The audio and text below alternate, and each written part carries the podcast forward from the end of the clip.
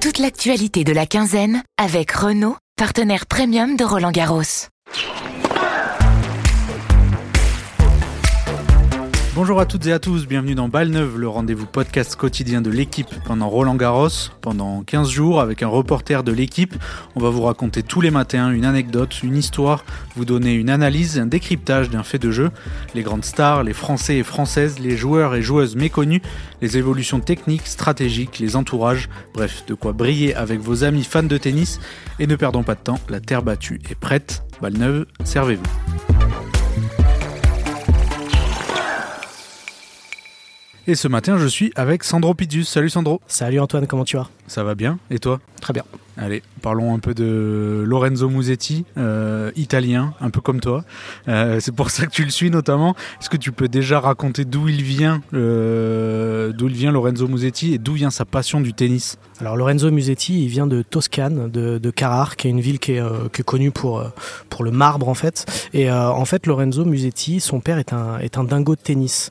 Et dès 4 ans, quand son père lui a mis une raquette dans les mains, bah, il a commencé à jouer derrière euh, la maison de sa grand-mère et à taper des balles contre la porte du garage en fait.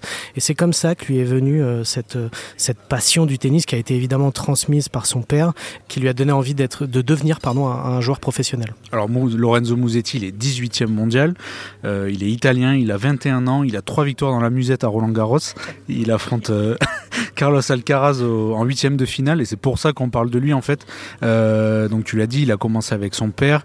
Euh, est-ce que tu peux raconter où est-ce qu'il jouait et aussi d'où lui vient son style très très élégant parce que c'est ça qu'on remarque surtout chez lui? Ouais, évidemment, parce que c'est un, joueur qui, qui passe pas inaperçu, parce que déjà il a un revers à une main qui est, qui est vraiment splendide. Euh, il a toujours été, même dans les catégories de jeunes, suivi, annoncé comme un, comme un très bon joueur, mais on sait que voilà, ce genre de joueurs qui, qui sont un peu des esthètes, qui ont un revers à une main, ont parfois un jeu qui, se met, qui a besoin d'un peu plus de, de temps pour se mettre en place, et ça a été le cas avec, euh, avec Lorenzo Musetti, qui donc euh, s'entraîne, ou en tout cas s'est entraîné pendant très longtemps avec son coach de toujours, hein, qui, est, qui est Simone Tartarini. Euh, il s'entraîne à La Spezia, voilà, c'est pas très loin de Carrare, et c'est ici qu'il s'entraîne. C'est une petite structure un petit peu euh, familiale, avec donc euh, Simone Tartarini euh, depuis toujours, en fait, qui, qui, a, qui a vu ce. Quand je lui parle, il me dit toujours c'est c'est un, c'est un diamant brut, voilà, qu'il faut, qu'il faut polir sans cesse. Et euh, là, tu l'as dit, trois victoires dans la musette, effectivement, trois victoires hyper convaincantes, très rapides contre des adversaires. Alors, il a eu un premier tour assez facile contre Rimmer, alors qu'il était il était malade hein, euh, pendant ce match. Il s'est pas senti bien avant, pendant et après. Euh, ensuite, il a eu un deuxième tour extrêmement convaincant contre le Russe Shevchenko, qui est, un peu une, valeur montante sur le circuit, et euh, bah, contre une tête de série mieux classée que lui, Cameron Norrie. Là, il a, vraiment impressionné parce que il l'a, juste concassé en 3-7, euh, facile, très très brillant. Mm. Et, euh, et comme tu le disais, un revers à une main très très élégant. C'est vraiment un, très beau joueur, Lorenzo Musetti. Euh, comment tu décrirais son style de jeu? Euh, Certains amateurs pourraient, et on peut pas le comparer à Richard Gasquet, mais c'est un peu ce genre de joueur très très beau à regarder en fait. Non, mais allons-y dans les comparaisons un petit peu, un petit peu farfelues, parce que même lui, il le sait très bien. Il a un style qui est très Roger Federer dans le dans le style évidemment. Voilà, revers à une main. Il a énormément progressé en coup droit. Ça, c'est l'un des nouveaux points un peu de son jeu. Euh, J'en parlais il y a il y a quelques heures avec son coach qui me disait que voilà ils ont ils ont tout repensé au niveau du coup droit ces derniers mois et depuis quelques temps il arrive techniquement à avoir un coup droit qui est presque aussi efficace que son revers. Son revers, c'est très naturel, comme tu l'as dit. C'est un geste. Euh, tu as parlé de Richard Gasquet, évidemment. C'est très élégant. C'est aussi très puissant. Il arrive à faire beaucoup de points gagnants avec ce coup. Et s'il arrive. Alors, il a fait déjà une métamorphose au niveau du service l'été dernier où euh, on maintenant il arrive à servir à plus de 200 km/h assez facilement. Si en plus il arrive à rajouter euh, un coup droit puissant et, euh, et- et plutôt précis qui arrive à faire le jeu aussi bien que son revers, effectivement ça va devenir un, un client très intéressant sur terre. Bah, très bien, super transition. Parlons de la Terre. Euh, il s'en sort très très bien en Roland Garros. Il a aussi battu Novak Djokovic à, à Monte Carlo. C'est sa surface préférée, la Terre? Alors c'est marrant parce que il a le jeu pour jouer sur la terre, mais son rêve c'est de gagner Wimbledon. Donc il est plus à une contradiction près, mais c'est souvent ça avec les artistes, c'est un peu difficile de les suivre. Mais il a un jeu évidemment de, terrien. Euh, il a, il a d'ailleurs, tu vois, c'est un terrien, mais il a voulu s'essayer à la tournée en Amérique du Sud. Ça s'est très mal passé. Il a quasiment pas gagné un match parce que voilà, il a aussi un côté têtu. Il a un petit peu de mal à parfois revenir à la raison quand, quand, il, quand il écoute pas tout le temps son coach aussi.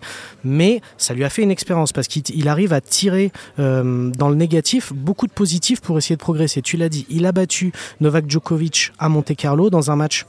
J'en parlais avec son coach. Il, il me l'a dit, c'était pas un beau match, il n'a pas été bon, mais il faut savoir gagner ce genre de match. Et tu parles d'un garçon très têtu. Euh, et souvent, ce qu'il y a avec ces joueurs très élégants, c'est qu'on se dit bah, peut-être qu'il faudrait qu'il change ça, ça et ça pour ne plus être 18e mondial, mais pour être peut-être top 5. Euh, lui, Musetti, l'élégance, il en fait un principe fondamental de sa carrière. Ouais, c'est un principe fondamental. C'est-à-dire qu'il ne peut pas prendre de plaisir s'il n'est pas beau à voir jouer. Voilà. C'est quelque chose pour lui qui est très important et qui est très important aussi par son coach qui respecte euh, cette idée-là et qui même le pousse dans cette idée-là.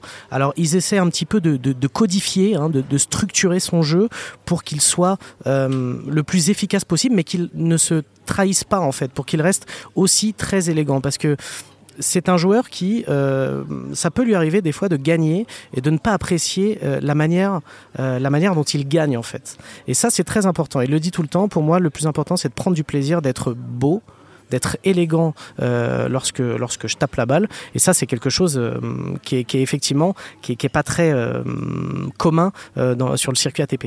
Et justement, Lorenzo Musetti, il affronte Carlos Alcaraz en huitième de finale à Roland Garros. Euh, c'est un autre style, c'est un autre niveau. Comment il aborde un peu ce match et est-ce qu'il se sent capable de faire un exploit?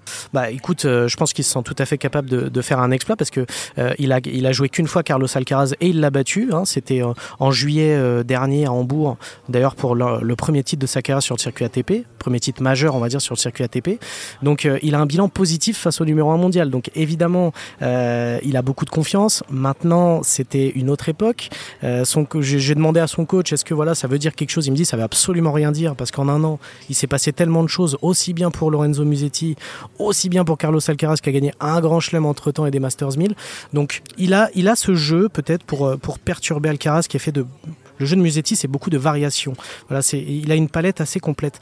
Mais euh, le point important, ça sera sûrement les retours de service et de savoir un petit peu comment il va, il va réussir à contrecarrer euh, les plans de Carlos Alcaraz, qui est un joueur évidemment, on le sait, extrêmement physique, extrêmement puissant et euh, souvent Lorenzo Musetti a un peu plus de mal face à ces joueurs-là. Le, la clé du match, ce sera sûrement le, le contrôle des échanges. Pour l'instant, depuis le début de ce Roland, il a le contrôle des échanges parce que c'est lui qui dicte le rythme.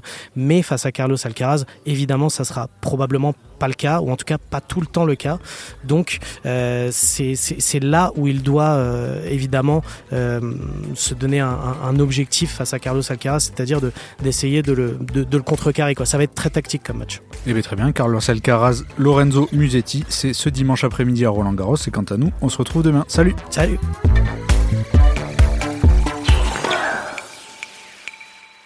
Rendez-vous demain pour un nouveau podcast de la quinzaine avec Renault, partenaire premium de Roland Garros. Renault.